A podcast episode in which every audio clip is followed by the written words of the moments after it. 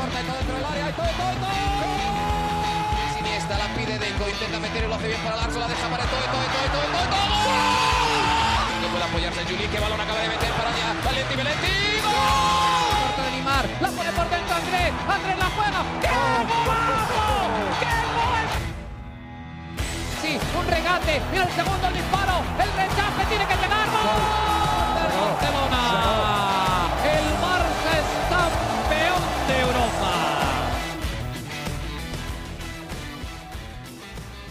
Hola amigos de ADN Barça, bienvenidos a una nueva edición de nuestro podcast, como siempre junto a Mariana Guzmán, pero esta vez después de, un triunfo del Barça 3 a 0 ante Levante. Por fin podemos volver a hacer este podcast, Mariana, después de una victoria y no molestos después de un empate o una derrota del Fútbol Club Barcelona. ¿Cómo estás? ¿Cómo te fue el fin de semana? Y me imagino que disfrutaste, ¿no? De todo lo que viviste el domingo en el Camp Nou.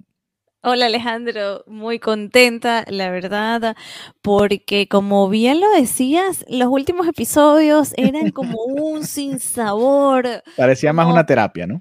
Sí, era, es como un support group. Esto es una terapia de grupo con, con la gente que nos escucha, con la gente que nos comenta en, en las redes, en el Twitter. Y finalmente hubo buenas sensaciones porque era lo que comentábamos en episodios anteriores y que también lo comentaba en mis crónicas.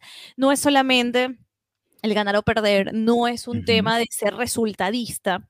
Que ojo que el fanático es totalmente resultadista Sí, claro, claro. claro. y es normal, pero es también cómo se juega, es también lo que puede demostrar este equipo. Y una de mis conclusiones siempre era que este equipo puede y tiene que dar más, aunque el entrenador actual a día de hoy, Kuman, hago la acotación, no sé, de Ujú. repente alguien escucha este podcast en dos semanas y- Después, y sí. tengamos otra, otro entrenador y otra realidad, pero que el entrenador decía, esto es lo que hay. Y sí, esto es lo que hay y hay bastante. Entonces, sí, sí. em, fue, un, fue un domingo diferente. Fue un domingo eh, donde se sintieron unas sensaciones súper, súper distintas a las anteriores. ¿Por Porque esta temporada, el hincha del Barcelona, cuando va al fanat, el, cuando va al estadio, tiene como una actitud más, mm, no sé, está como mm, más relajado en el sentido de que no es el, no es el fanático que pita a su equipo. ¿no? No es, Es el fanático. intenso. Sí, o sea, como que cuestiona menos, como que el fanático cuando va al Camp Nou entiende el momento que está viviendo el club. Entonces, quiere apoyar. O sea, eh, en el año pasado y antes, bueno, sí, exacto, antes de la pandemia, recuerdo que el fanático era como que me paro y me voy, que qué hago aquí, o, o silbo, o es que esto no es así. Y este fanático no, este fanático haces un pase, un buen pase y aplaude, Y y, aplaude, está sí. contento, y está emocionado. Entonces, ese fanático tan condescendiente que estaba apoyando el equipo merecía una tarde de Tranquila, ¿no? Fútbol bonito. Exacto, que viera destellos, que viera un poco de ese ADN Barça, de ese juego que ha enamorado al aficionado del Barcelona.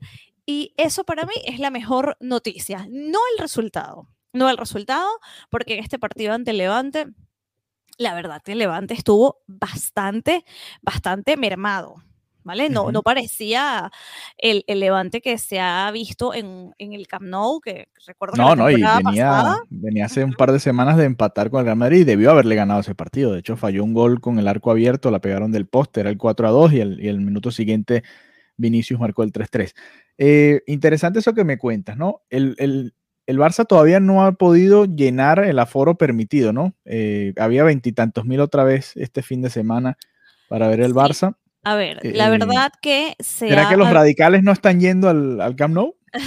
Se, se Mira, quedan en yo- casa. Digo, no, no voy a yo- ir a ver eso. Yo anoté la cantidad. Habían ayer exactamente 35.334 personas. Que no es malo, eso en Y- cualquier estadio del mundo es un gentío. Ya, pero había capacidad para 40.000. O sea, Sí. entonces hay una, hay una baja, hay un déficit de 5.000 personas Sí, sí, que pudieron no ir. Recuerda que 35 mil personas. En, mira, yo creo que en casi todos los países del planeta eso es tremenda, tremendo aforo. ¿no? 35 mil Camp Nou- personas apoyando. El Camp Nou es muy grande, más de 90.000. Claro, es un tercio del estadio ape- apenas. ¿no? Entre comillas. Sí. Sí, sí, pero la verdad que estos fanáticos que están yendo al estadio hacen bastante bulla y se hacen sentir como si, fuera, como si fueran muchísimos más. Pero em, eso, ¿no? Que, que este fanático eh, estaba como mucho, mucho más involucrado y algo que igual vamos a desarrollar ahora en unos minutos, que la locura con Ansu Fati. Te lo juro que yo estoy muy contenta de que el día que Ansu Fati volvió de su lesión, 10 meses después, haya sido en el Camp Nou con público y que yo haya podido ver esa vuelta, porque es un antes y un después para el barcelonismo. Ver a esta persona que ahora tiene, a este jugador que es súper joven, pero que ahora tiene el 10 a su espalda, y ver la locura de la gente. Es que cuando cambiaron a Coutinho por Ricky Puch, se escuchó como una ovación. Y no era por Ricky Puch entrando, ¿no? Ni por Ricky Puch ni por Coutinho, porque luego habían otros medios, según me comentaban en grupos de WhatsApp, donde la gente en medios de Estados Unidos, donde decían que, que había sido una standing ovation a Coutinho. Y es como, no, no, no way. Lo que pasó es que. No jugó mal, pero no como para que se llevara una ovación así, ¿no? Y menos, no, no, no, exacto. Además es que fue la ovación y era simplemente, era Ansu Fati calentando, calentando. O sea, lo que él se puso el peto para calentar es que el estadio reaccionó y eso me pareció hermoso hermoso, porque ni siquiera es cuando entró, que también, por supuesto, el estadio se volvió loco, pero el hecho de que un estadio reaccione de esa manera al ver a Ansu Fati calentar, a ver a su nuevo número 10 calentar, para mí fue hermoso. Entonces me siento muy privilegiada de haber visto a Fati debutar y de ahora verlo volver de, de, esta, mm, de esta lesión. Pero ya vamos a hablar del partido. Entremos entonces en la alineación, que tengo como muchas cosas que decir. Sí, sí, no, interesante lo de Ansu Fati porque fueron esos tres momentos, ¿no? El momento de calentar, el momento de entrar al terreno de juego, por supuesto, y cuando marca el gol, ¿no? El 3 a 0 que, que, bueno, que es como la algarabía total, el éxtasis del Camp Nou y de toda la afición, ¿no? Eh, en nueve minutos, diez minutos, el hombre hizo todo lo que tenía que hacer, ¿no? Pero bueno, eh, y vamos a ver si puede jugar el martes contra el Benfica, ya vamos a estar el miércoles, perdón, contra el Benfica, ya vamos a estar hablando un poquito de eso. Vamos a repasar la alineación del partido, Barcelona 3, Levante 0. Eh, Ter en el arco, lateral por la derecha Oscar Mingueza, Piqué y Eric García fue la pareja de centrales, descansó Ronald Araujo, Serginho Dest, como ha venido siendo por la izquierda, en el medio campo, Busquets, que no ha descansado ni un minuto desde que, bueno, sí ha, descansado, pero no, no ha dejado de ser titular en esta temporada, ha jugado todos los partidos. Nico González, Pablo Gaviria, Gaby, para los que digan quién es Pablo Gaviria, Gaby, Felipe Coutinho, y adelante Luke de Jong y Memphis Depay. En esta aplicación que lo estoy viendo lo ponen 4-3-3, en el partido parecía más un 4-2-3-1 de los que le gustan a, a, Kuman. ¿Cómo lo viste tú? ¿Qué viste? ¿Te gustó el funcionamiento antes de entrar a hablar de, de Nico y de Gaby, que creo que fueron las revelaciones de este 11? Primero me extrañó muchísimo Araujo fuera. Yo pensé que era, Araujo había sido el salvador esta misma semana eh, y fue muy Estaba raro. guardando para la Champions, quizá, ¿no? Y para el Atlético. Puede ser, pero igual me extrañó muchísimo que el jugador que fue rarísimo no verlo y a Dest que se vio mejor como por la izquierda. Sí. No, creo que. Genera como más peligro por esa banda. Sí, como que a pierna cambiada le va mejor. Entonces creo que se fue un descubrimiento interesante. Pero eh, en principio eh, me, me, hizo mucho ruido, me impactó muchísimo que no estuviera Araujo, que había dejado unas sensaciones muy positivas, que parecía que era el que estaba llevando al equipo encima. Me pareció hiper, hiper extraño. El medio campo, ¿no? Aquí comienza a, comienza a, ponerse interesante esto, porque como bien lo dices, Nico, Gaby y Busquets también hay que poner un poco en contexto que De Jong estaba sancionado. Sí, estaba fuera. Sergi Roberto, última hora baja por gastroenteritis. Si no, probablemente era titular también. Mm, probablemente. Y Pedri también estaba. Eh, exactamente. Entonces. Todo lo que tuvo que pasar para ver este mediocampo, ¿no? Ricky Puch, nueve minutos. Y la X se fue vendido. Eh, de Jong suspendido. Roberto enfermo. Imagínate. Bueno, Todas las que jugar. Que tuvieron que pasar para que Nico y Gaby estuvieran en el medio campo. Y para mí, eso fue el comienzo de la, del cambio, ¿no? O sea, las sensaciones distintas yo las atribuyo al medio campo, a un medio campo de verdadero ADN Barça. Lógicamente también con, con Busquets ahí, a un ritmo diferente y, y a una capacidad de, de, jugar y de asociarse interesante, ¿no? Interesante que es lo que van aprendiendo estos chicos desde la masía. Entonces, para mí, el hecho de que ya esta medular fuera tan de, la masía le daba unas sensaciones diferentes, diferentes al partido. Y bueno, luego tenemos en, en ataque. En ataque sí no era nada de casa, porque era Coutinho de John y de Pay. Exactamente, que bueno, también muchísima gente eh, diciendo por qué Luke de John como titular. Muchísimos comentarios. Yo, a mí me parecía que no merecía ser titular, pero yo bueno. creo que a todos, yo creo que a todos. Lo que pasa es que luego hizo gol y uno se queda callado. No, y, es así, se tiene que es lo que hacen los jugadores, ¿no? Que de repente uno dice, pero ¿qué hace este ahí? Y hace un gol y dice, bueno, pero entonces está haciendo la tarea. Pero, mm, pero sí, Memphis, De Jong, eh, ambos anotadores eh, en, el, en el partido. Y Coutinho, que, como, como bien lo comentamos al inicio, salió eh, ya de cara a los últimos minutos para, fue sustituido por eh, Ricky Puch, que además en el momento que entró Ricky, imagínate, Nico, Gaby, Ricky, o sea, una locura a ver, ver, eh, eh, ver este equipo en un, en el, en el, ver a estos chicos todos juntos en el primer equipo, ¿no? En un partido de liga. Creo que, que fuera tan valioso que, que, esto no fuera una cosa momentánea por gastroenteritis, lesión, amarillas, sino que se diera el, el peso, ¿no? A, a, estos jugadores para mí esto fue importantísimo. Para mí fue importantísimo lo que pasó en, el, en, la mitad del campo. Sí, bueno, eh, como tú decías, eh, obviamente le ha tocado a, Kuman acudir a la cantera porque simplemente no hay más opciones, ¿no? No está ni siquiera un Pjanic que hubieses podido utilizar en este momento.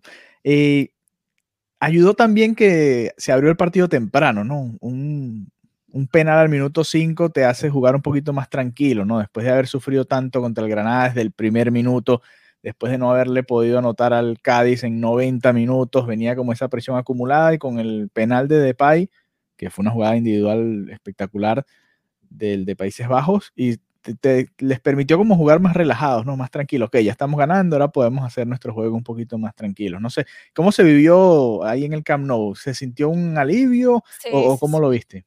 Sí, sí, sí. La verdad que ya estar en los primeros minutos con un gol a favor es una tranquilidad, ¿no? Que creo que también anímicamente fue un espaldarazo al equipo, como bueno, aquí podemos hacer un, buen partido, podemos, ya, ya la tarde comenzaba con, con otro ánimo. Y es lo que comentamos muchísimas veces.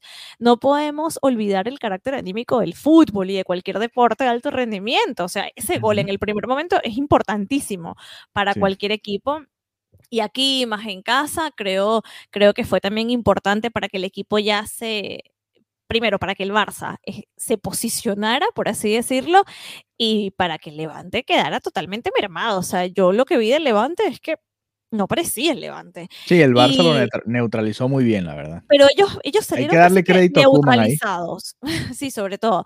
Eh, ellos salieron neutralizados, que Kuman estuvo todo el tiempo con un radiecito, comunicándose ahí.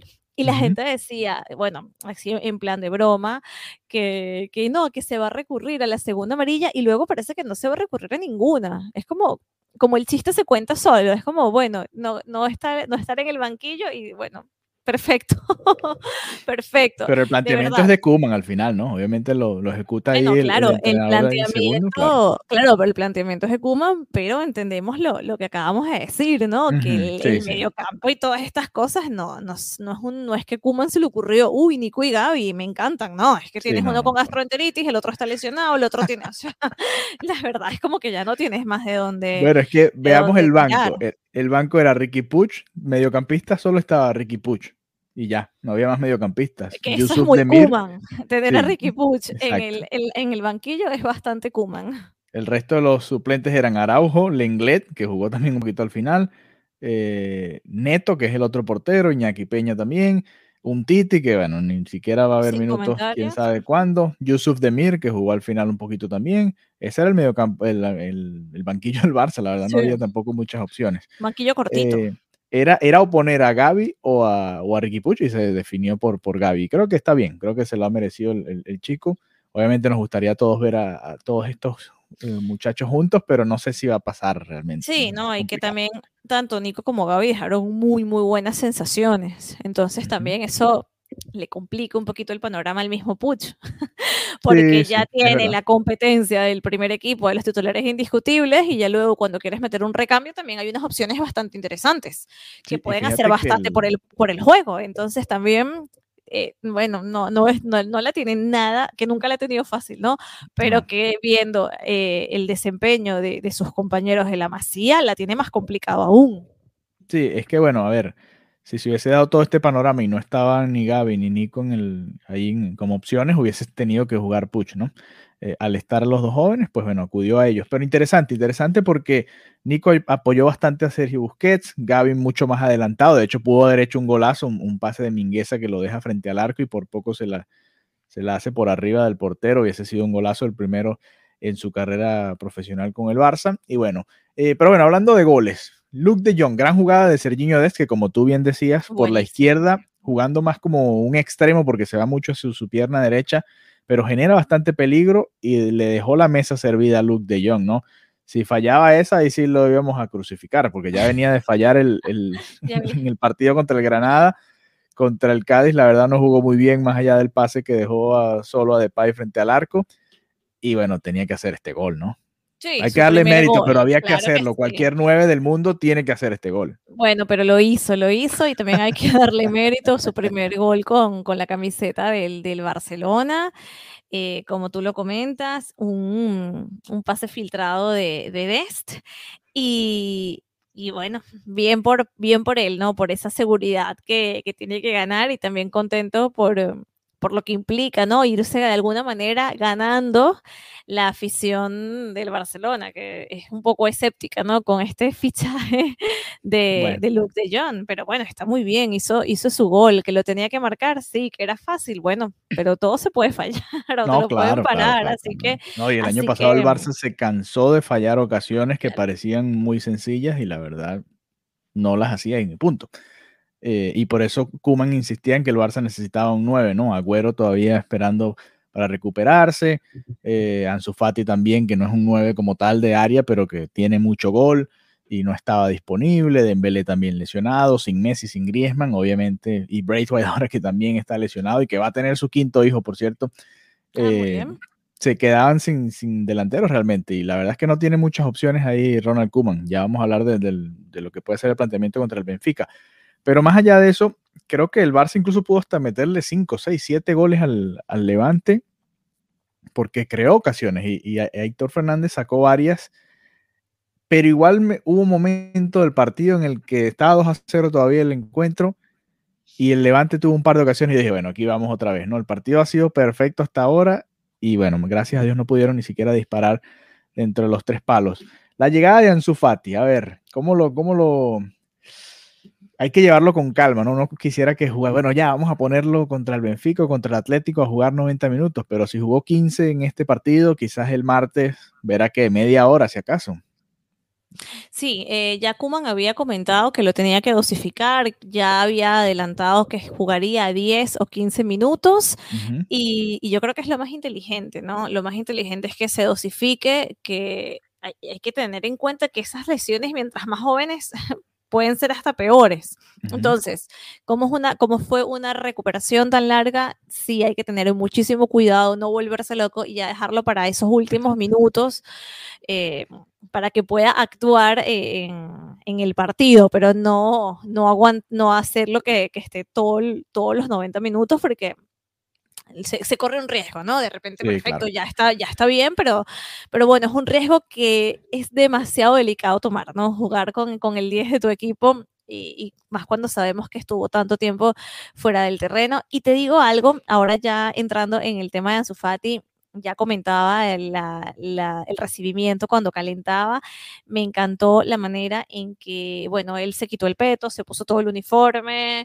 y luego se acercó y fue hasta los médicos, fue hasta su familia. Eso me pareció tan, tan bonito, de verdad, que en ese momento tuviera como que, mira, voy a entrar y te, te valoro que voy a entrar precisamente por Gracias tu ti, ¿no? trabajo. Ujú. Exactamente, es como, y, y lo veías, o sea, lo, lo- yo lo, lo- lo veías en su cara, era así como una cara de, esto es un momento importante, o sea, eh, eh, se veía como un Ansu Fati como, "Uf, ahí voy, ahí voy, que este momento tiene que, tiene que ser importante, tiene Ujú. que ser grande, y es que él salió, o sea, él pisó el campo y era como, yo tengo que hacer un gol. O sea, es que se le vio y eso me encantó, que no fue así como, bueno, estoy volviendo, dame un chance. No, no, no, él volvió y volvió a Entró con empezar. todo, ¿no? Entró como si nunca hubiera estado lesionado, entró directamente a encarar. eh, me gusta porque él siempre ha tenido como ese descaro Ujú. entre comillas, de, mira, o sea, es que no me importa, yo puedo ser un joven, yo puedo estar aquí desde hace un minuto, pero yo voy y, y voy a generarte una ocasión y no me importa con quién- contra quién estés jugando. Como que no se achica, al contrario, se engrandece. Entonces, me encantó que volviera con esa actitud y, y lo del gol, o sea, el hecho de que yo dije, no, no, increíble que entró como si nunca se hubiera ido y a los minutos hace un gol. O sea, es que es tan valioso a nivel simbólico, es tan valioso para los fanáticos que estaban ahí y para él, para su seguridad. No, a mí me, me pareció fascinante y, mm, y creo que creo que Ansu promete, creo que Ansu promete y creo que la afición tiene derecho a estar ilusionada. Sí, sí, yo también lo creo. Yo eh, en broma ahí tuiteaba en ADN Barça en nuestra cuenta de Twitter que ya estaba a 7 del Pichichi, que es Benzema en este momento con 8 goles. Y bueno, ahora a ver si, si puede seguir ese ritmo, ¿no? Ojalá, ojalá pueda jugar contra el Benfica y el fin de semana contra el Atlético de Madrid, que es un partido muy importante también. Los dos son muy importantes. Importantísimo. Importantísimo. Bueno, el Barça después de este triunfo queda con 12 puntos, 3 victorias, 3 empates. Todavía está en la sexta posición. Recordamos con un partido menos, al igual que el Sevilla. Junto al Sevilla y al Real Madrid son los únicos equipos que no han perdido, porque este fin de semana también perdió el Atlético de Madrid su invicto, perdió 1-0 con el Alavés. Sorpresivo ese resultado de este fin de semana. Lo Y vi, bueno. lo vi. Jugaron rarísimo. Jugaron rarísimo. Y ahora eh, el Barça está sexto, obviamente con ese partido menos, y, y ya el fin de semana le va a tocar enfrentar al Atlético de Madrid, que está un par de puntitos por delante. Así que ya de una vez, un partido importante para comenzar la temporada. Pero antes Una viene el cosa, duelo ahora contra el a una Benfica. cosa, Ajá. antes de hablar del duelo contra el Benfica, el tema del, del partido que queda por jugar es. Horrible en el sentido de que ya se comienzan a hacer cálculos, como, no, pero tiene estos puntos, pero si gana, se pone un punto de tal equipo. Bueno, el Y Sevilla también tiene un partido un- menos, que es contra el Barça, y está a tres puntos del Madrid. Si lo gana, los empatan en, en la cima, si lo vemos Claro, así. ¿no? entonces, exacto, entonces al final tú ves a la gente calculando y todo con esos, y si gana los tres, y si se lleva los tres puntos, y al final es un condicionante que no te permite sí. tampoco tener un termómetro real. Mira, estos son los puntos que tengo, no, entonces tú escuchabas a la gente, no, no, pero si ganan, no, pero si empatan, no, pero entonces si ganamos, estamos a, a un punto, y es como, wow, de verdad que ese partido, y además contra el Sevilla.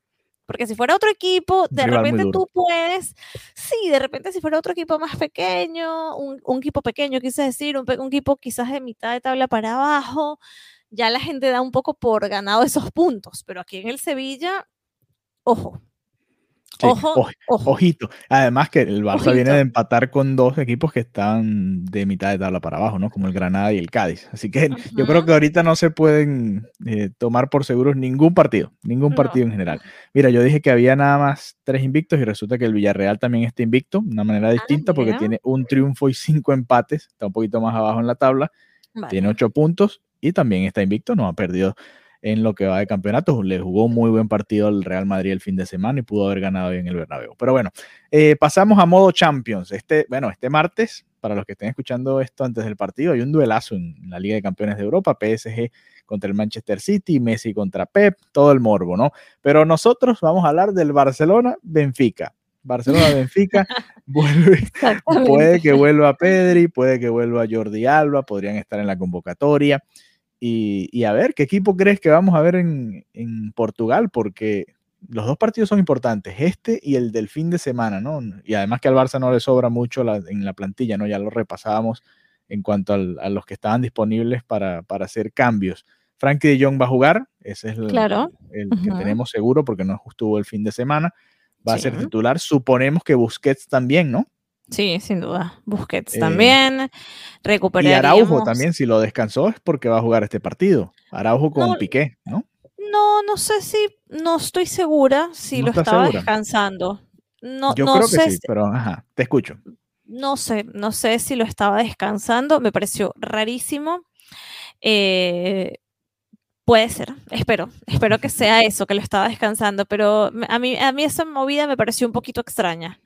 Pero, mm, exacto, estaría entonces Araujo y... Un Piqué, supongo.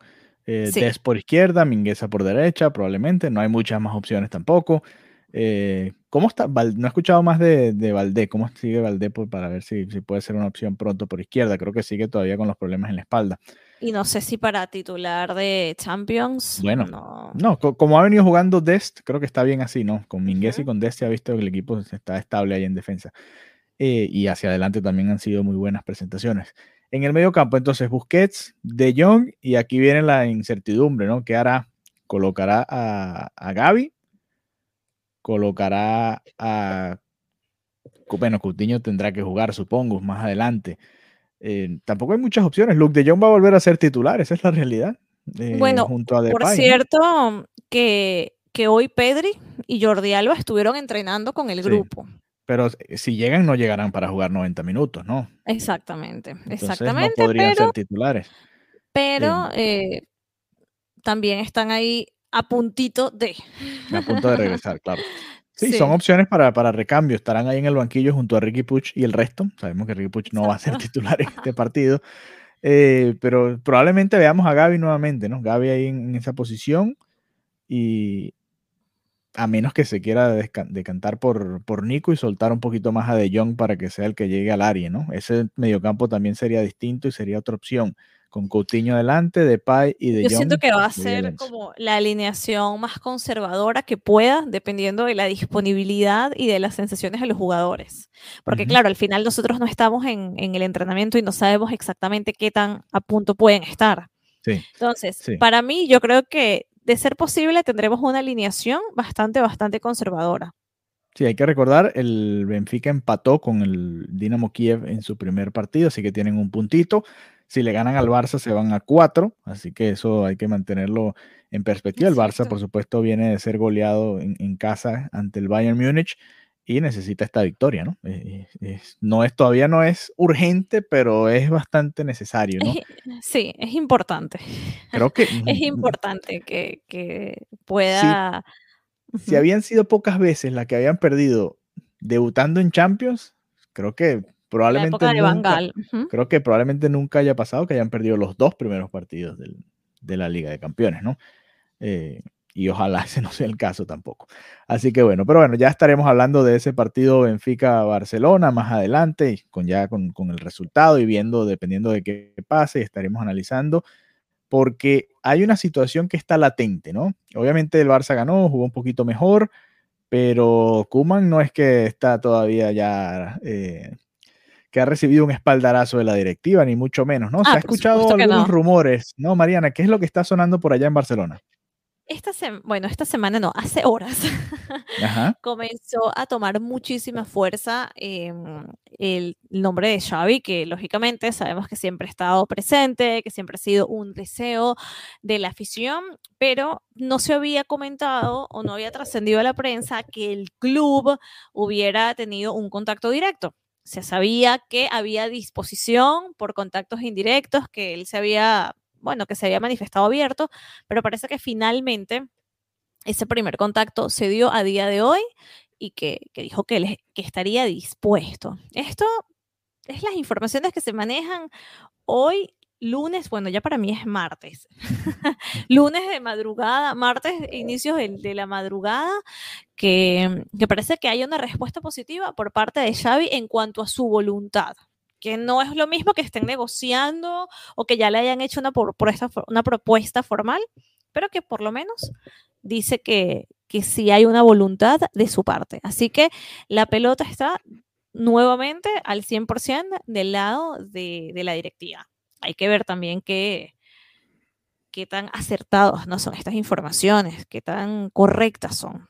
Sí, eh, es como cuando el tema Messi, ¿no? Hay tantos reportes que uno ya ni sabe que, puede ser real, ¿no? También sonaba por ahí Martínez, sonaron algunos otros. Con el tema de Xavi, sí, con el tema de Xavi tenemos tanto tiempo hablando de que sí, que se le ofrecieron, que si no. Bueno, Xavi viene sonando desde Valverde. Claro, no te acuerdas, exacto, no te acuerdas, eh, no, no, me acuerdo en qué momento fue, pero que estaban analizando la cantidad de maletas con la que había viajado Xavi a Barcelona. sí, en el verano, se fue en el verano.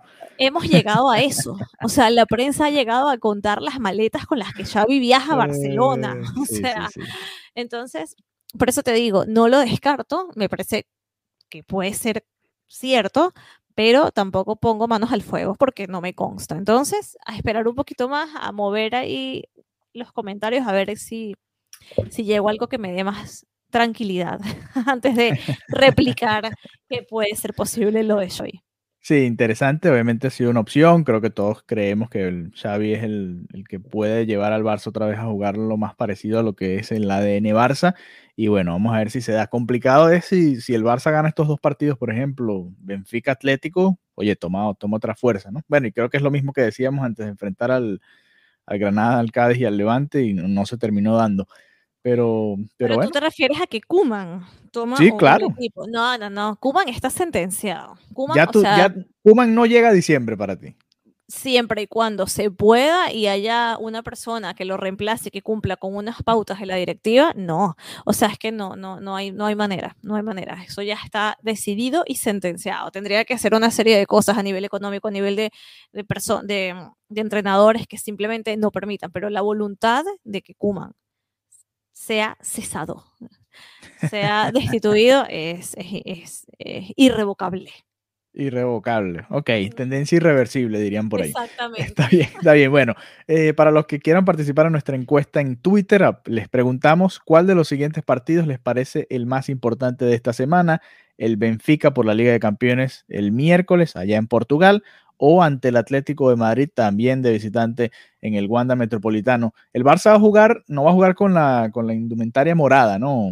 Eh, Mariana, la de visitante, sino va a jugar con la tercera equipación, tengo entendido, en el partido contra el Benfica. Exactamente, exactamente. Además es una indumentaria que tiene mucho valor eh, a nivel de, de Cataluña, ¿no? Uh -huh. Así que también eh, podremos disfrutar del el Barcelona con esa equipación especial.